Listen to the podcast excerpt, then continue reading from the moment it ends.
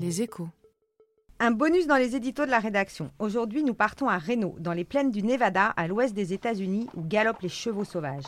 Je suis Clémence Lemestre, rédactrice en chef numérique des Échos.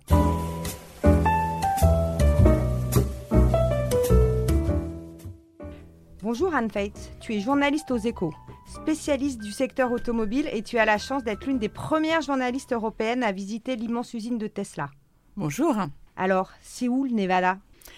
Alors le Nevada, c'est un État qui est euh, à l'ouest des États-Unis, à côté de la Californie. C'est l'État où se situe Las Vegas, où j'étais pour le euh, CES. Et donc j'ai juste fait un petit saut de puce à Reno, euh, qui est à 800 km au nord de Las Vegas, un peu au milieu de rien. C'est au milieu de rien. C'est des. Qu'est-ce que tu as vu? Tu y étais quand? J'étais début janvier. Euh, suis, quand j'y suis allée, il venait de neiger, donc c'était assez surréaliste parce que on imagine toujours la Gigafactory euh, dans le désert, et c'est vrai que c'est une région assez désertique, ce sont des collines euh, où il n'y a rien. Mais là, c'était bah, c'était tout blanc, donc on roule sur l'autoroute et tout à coup on arrive sur cette Gigafactory qui est une immense usine blanche euh, ou gris clair avec cette bande rouge typique de Tesla. Et là, on se dit, ça y est, on est à la Gigafactory, la fameuse Gigafactory de Tesla. Et donc, tu es rentrée dans cette Gigafactory. Tu es l'une des premières journalistes, en tout cas des journalistes européennes, à y être allée. Quelle impression Ça ressemble à quoi? Ça ressemble à une usine normale ou pas? Ou la Gigafactory, c'est quoi? Alors, la Gigafactory, c'est une usine euh, immense. C'est un peu ça qui fait sa caractéristique. Euh, ce qui est assez frappant, c'est que hum, elle a été euh, construite il y a deux ans. Enfin, elle a commencé à produire il y a à peine deux ans, et que dès maintenant, c'est l'usine où sont produites le plus de batteries au monde, c'est-à-dire elle produit plus de batteries que tous les constructeurs automobiles au monde. Donc c'est euh, déjà assez extraordinaire, et en plus, elle n'est qu'à 30% de sa capacité finale. Donc elle va faire encore plus. Quand tu dis qu'elle produit plus que tous les constructeurs C'est tous les constructeurs ensemble ou chaque constructeur euh, séparément Non, tous les constructeurs ensemble. Donc, ah, donc c'est vraiment absolument immense. C'est absolument immense. Elle fait quelle taille exactement? Alors elle fait 30%, mais c'est ça. C'est alors aujourd'hui, aujourd'hui, elle fait l'équivalent de la taille de 33 euh, terrains de football. Donc euh, voilà, on voit que c'est absolument immense. Quand elle sera terminée, ce que dit Tesla, j'ai pas j'ai pas vérifié, hein, mais c'est que ça sera le plus grand bâtiment au monde par la surface au sol, ce qui est quand même assez euh, gigantesque. Et on y construit quoi, la Gigafactory? Alors la Gigafactory, c'est là où sont produites les batteries de la Model 3, qui est la voiture accessible entre guillemets de Tesla, c'est-à-dire la voiture la moins chère. Ils ont, pour l'instant, ils, ont trois modèles la modèle S, la modèle X, qui sont des voitures à plus de 80 000 euh, dollars. La modèle 3, c'était la voiture normalement à 35 000 dollars. En réalité, elle est plus vendue autour de 45 000 dollars. Mais c'est la voiture par laquelle il devait euh, devenir un vrai constructeur automobile avec des voitures produites en série. plus inonder le marché comme euh, n'importe quel constructeur. Voilà, c'est ça. Donc, donc dans cette usine sont produites les batteries pour cette voiture, mais aussi les moteurs, qui sont des, donc des moteurs électriques, hein, puisque Tesla ne fait que dans l'électrique. ne, fait que dans l'électrique. Euh, et sont produits aussi les batteries qui, servent aux batteries stationnaires euh, pour les maisons. Donc quand on a des panneaux solaires sur son toit, on peut avoir ce qu'on appelle un, power wall, euh, qui sont ces belles batteries qu'on a on pu voir quand ils les ont lancées, un peu à la Tesla, qui permettent de stocker l'électricité produite par les panneaux solaires. Et l'usine justement, elle fonctionne comme ça au solaire ou Alors je crois que Elon Musk avait dit que son usine fonctionnerait au solaire, puisqu'effectivement c'est une des choses qu'il fabrique. Voilà, donc en fait la vision d'Elon Musk, c'est il faut euh, éliminer les ressources fossiles et il faut produire de l'énergie qu'avec des, énergies renouvelables. Donc sa grande vision, c'était l'usine seulement avec des énergies renouvelables. En réalité, alors comme il y avait de la neige, j'ai pas eu la chance d'aller sur le toit, mais je crois qu'il y a une toute petite partie seulement du toit euh, qui a des panneaux solaires. Donc, euh, euh, en vérité, elle est encore raccordée, voilà. raccordée au réseau électrique américain, qui n'est pas forcément le plus vert qui existe. D'accord. Et donc, justement, on retourne dans l'usine. On y fabrique donc des batteries. Qui est-ce C'est Tesla tout seul qui fabrique ces batteries Alors, sur place et ces moteurs? Non, une, des, une des caractéristiques de, de Tesla, c'est qu'il veut intégrer ses fournisseurs. Donc, là, dans cette usine, il y a euh, la partie qui est faite par Tesla, qui est l'assemblage des batteries, mais les batteries elles-mêmes sont produites par euh, son fournisseur, qui est Panasonic. Euh, qui, alors je sais pas, on ne sait pas la surface. On, a, on a été visiter hein, l'atelier de. Tout un bout de l'usine. Voilà, ils ont tout un, a un bout. De voilà, ils ont tout un bout de l'usine et c'est tout l'intérêt, c'est euh, de, bah, de, réduire les coûts grâce à une, une logistique euh, plus en flux tendu. Voilà, ils sont sur place. Ça pose pas de problème. Voilà. Après, euh, il y a d'autres fournisseurs qui sont sur place, dont Valeo. Donc, on a appris que Valeo, qui est un équipementier français, était aussi sur place. Donc, eux, ils produisent des circuits de refroidissement pour les modules qui sont l'assemblage de batteries. et, et, ça, on ne savait pas parce que tu dis on a appris. Oui, parce qu'on ne savait pas. Ben, en fait, Tesla veut pas trop que ses fournisseurs disent qu'ils travaillent chez lui, avec lui. Donc euh, là, c'est le directeur de l'usine qui nous l'a dit. Donc c'est un peu un, mini scoop pour les Français, mais mais c'était euh, intéressant. on ne sait pas combien de personnes euh, sont sur place, mais en tout cas, il y a des Français qui travaillent pour Valeo qui sont dans l'usine, dans ou des Américains, mais des, employés de Valero, de Valeo, qui sont dans cette usine, tout à fait. Et donc après, elle fournit des modèles 3 qui sont un peu plus loin. C'est dans une autre usine? Alors l'usine de modèle 3 est en Californie, dans la Silicon Valley, à côté de, San José, dans l'usine de Fremont. Donc les, les bas de caisse qui sortent de cette usine, euh, donc qui comporte les batteries et le moteur, mhm. le tout assemblé par, euh, par un peu plus loin. Voilà, un peu plus loin. Euh, voilà, c'est 300 km à peu près dans l'usine d'assemblage de, des modèles 3. Et il y a combien de batteries ou de moteurs complets qui sortent par semaine? Parce que si je me souviens bien, l'année dernière, Tesla a eu quelques soucis de production et de goulets d'étranglement, comme il disait. On disait que Tesla était fini avant même d'avoir commencé. On en est alors, en fait, il se trouve que la plupart de ces goulets d'étranglement venaient de cette usine de batterie. De la Giga, De la Gigafactory, parce que euh, Elon Musk avait décrété qu'il voulait robotiser l'usine à outrance. Sa grande idée, c'était la machine qui fabrique la machine. Donc, il avait mis des robots partout, à toutes les étapes. Euh, et ils se sont rendus compte un peu tard, mais ils se sont rendus compte qu'en fait, c'était pas forcément la meilleure solution. Il y a, il y a des choses qui sont plus efficace, ça a été fait à la main. Par exemple, assembler des câbles avec des une machine, un robot. C'est rassurant quelque part. Oui, c'est rassurant. et donc, euh, bah donc, ils sont revenus en arrière. Donc là, on voit assez bien, quand on visite l'usine, on voit assez bien qu'il y a des endroits qui sont encore complètement robotisés avec des balais de, grands bras qui soulèvent des, des, morceaux. C'est c'est très impressionnant. Alors, c'est un j'avais déjà vu ça un peu dans les usines automobiles, dont certaines sont pas mal automatisées, mais c'est quand même assez impressionnant parce que ça bouge dans tous les sens euh, et il y a zéro humain, donc on s'est dit mais comment ça marche? On a l'impression que ça va marcher tout seul. Et puis il y a d'autres endroits où en fait euh, chaque opération est faite par quelqu'un derrière chaque opération. Et donc le directeur nous a expliqué qu'ils euh, étaient revenus en arrière sur cette. Sur ils ont réussi à vraiment du coup inverser la, vapeur, si on peut oui, dire. Oui, oui, ils, sont, ils ont réussi à remonter les cadences. Donc le fameux objectif de 5000 modèles 3 par semaine, qui était euh, ralenti par, euh, par les batteries qui n'allaient pas assez vite, a fini par être atteint. Euh, et on est à peu près toujours à, ce niveau-là. L'objectif, c'est de passer à 10 000 par semaine. Ils n'y sont pas encore? Alors, en fait, ils disent pas trop. Hein. donc, on, saura, on, le sait à chaque fois qu'ils donnent les chiffres de production par trimestre.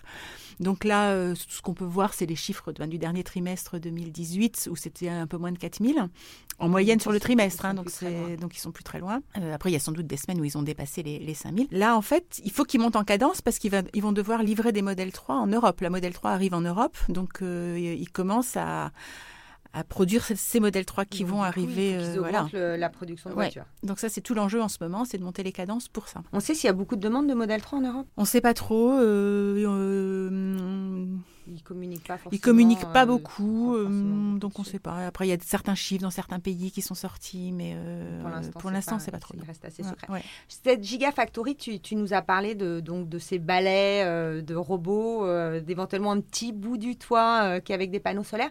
Est-ce qu'on sent le charisme ou, je ne sais pas, la démesure d'Elon Musk quand on est à l'intérieur? On, sent surtout, enfin, ce qu'on voit, c'est l'immensité de l'usine, donc avec ses immenses couloirs, etc. il y a un côté Elon euh, Musk. Voilà, il y a un côté Elon Musk. Ce qui est marrant aussi, c'est que quand on arrive dans l'usine, il y a ce logo immense qui accueille le visiteur dans le lobby, et en dessus du logo, il y a la, du logo, il y a la maxime euh, accélérer. Alors, je me souviens plus exactement les termes, mais c'est accélérer le, la transition du monde vers les énergies renouvelables. Donc c'est quand même la vision d'Elon Musk qui est affichée en gros. Et le rôle de cette Gigafactory est essentiel hein, euh, pour euh, arriver à cette vision du monde. Euh. Pourquoi elle est essentielle?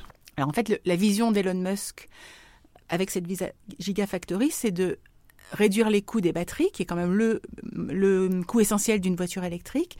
Et en réduisant le coût de la, de la voiture électrique, on va la rendre accessible au plus grand monde parce que pour l'instant euh, pour l'instant les voitures électriques restent très chères euh, ça reste quand même euh, le pour véhicule... lui un moyen effectivement de, de, sauver la planète c'est que tout le monde passe à l'électrique. Voilà c'est peut-être un raccourci non non mais c'est ça c'est ça c'est éradiquer les énergies fossiles euh, dans le monde.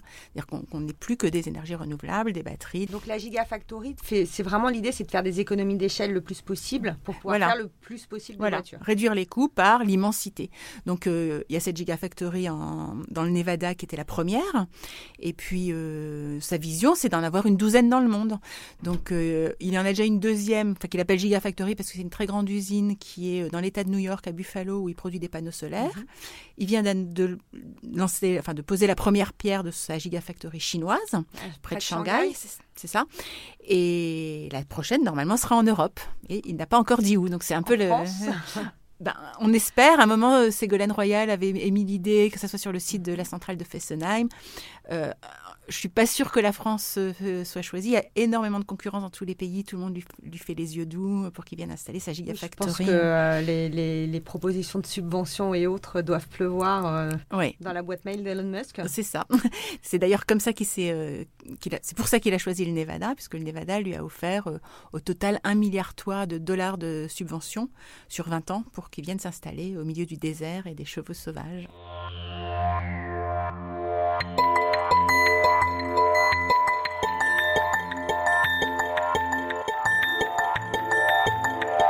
Sa Gigafactory, d'ailleurs, on sait combien elle a coûté.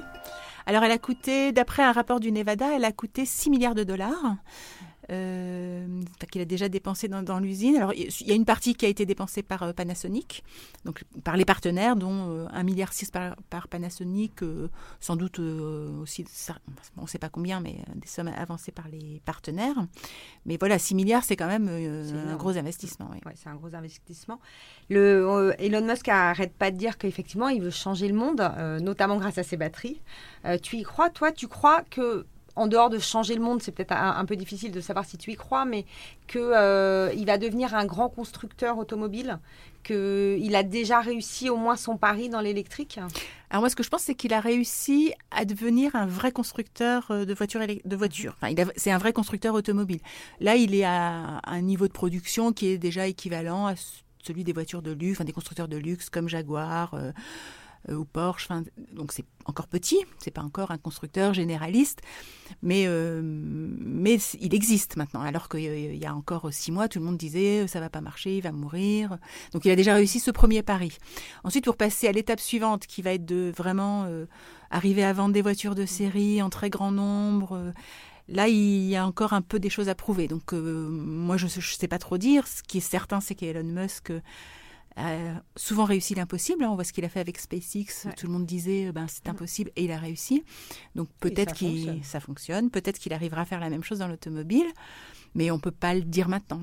En tout cas, il s'est quand même installé dans le paysage. Il s'est installé. Il s'est installé et il n'y a pas de raison qu'il disparaisse maintenant. Il a réussi à être rentable euh, au dernier trimestre de l'année dernière, aux deux derniers trimestres de l'année dernière, ce qui était un, des premiers paris. Hein. C'était prouvé mm. qu'il pourrait être rentable. Maintenant, il va falloir prouver que ça peut durer, la rentabilité. C'est-à-dire que. Mais il n'y a pas de raison, avec les volumes qu'il arrive à atteindre, il n'y a pas de raison. Après, maintenant, c'est monter en puissance, euh, augmenter les cadences. Euh, augmenter la production, enfin les volumes de production. Voilà, c'est ça. Tu l'as rencontré, Elon Musk? Malheureusement, non, mais euh, j'espère que j'arriverai à le rencontrer un jour. Tu as demandé? Oui, je me suis mise sur la liste d'attente qui m'a dit, enfin j'ai eu des collègues qui ont eu le plaisir de le rencontrer qui m'ont dit qu'ils avaient attendu trois ans, donc euh, j'espère que j'aurai pas à attendre trois ans, mais on verra peut-être s'il vient en France euh, pour lancer la modèle 3. En, tout cas, voilà. en tout cas, j'ai demandé. D'accord. Bah écoute, Anne, merci beaucoup. Merci pour ces explications et on te souhaite en 2019 de rencontrer Elon Musk. Eh ben, merci beaucoup.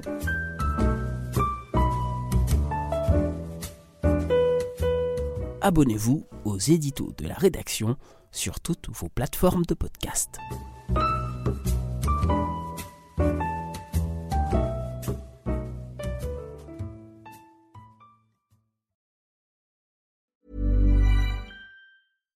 When you make decisions for your company, you look for the no-brainers. And if you have a lot of mailing to do, stamps.com is the ultimate no-brainer. It streamlines your processes to make your business more efficient, which makes you less busy. Mail checks, invoices, legal documents, and everything you need to keep your business running with stamps.com. Seamlessly connect with every major marketplace and shopping cart. Schedule package pickups and see your cheapest and fastest shipping options from different carriers with rates up to 89% off USPS and UPS rates. And with the stamps.com mobile app, you can take care of mailing and shipping wherever you are. Make the same no-brainer decision as over 1 million other businesses with stamps.com. Sign up with code program for a 4-week trial plus free postage and a free digital scale. No long-term commitments or contracts. That's stamps.com. Code program.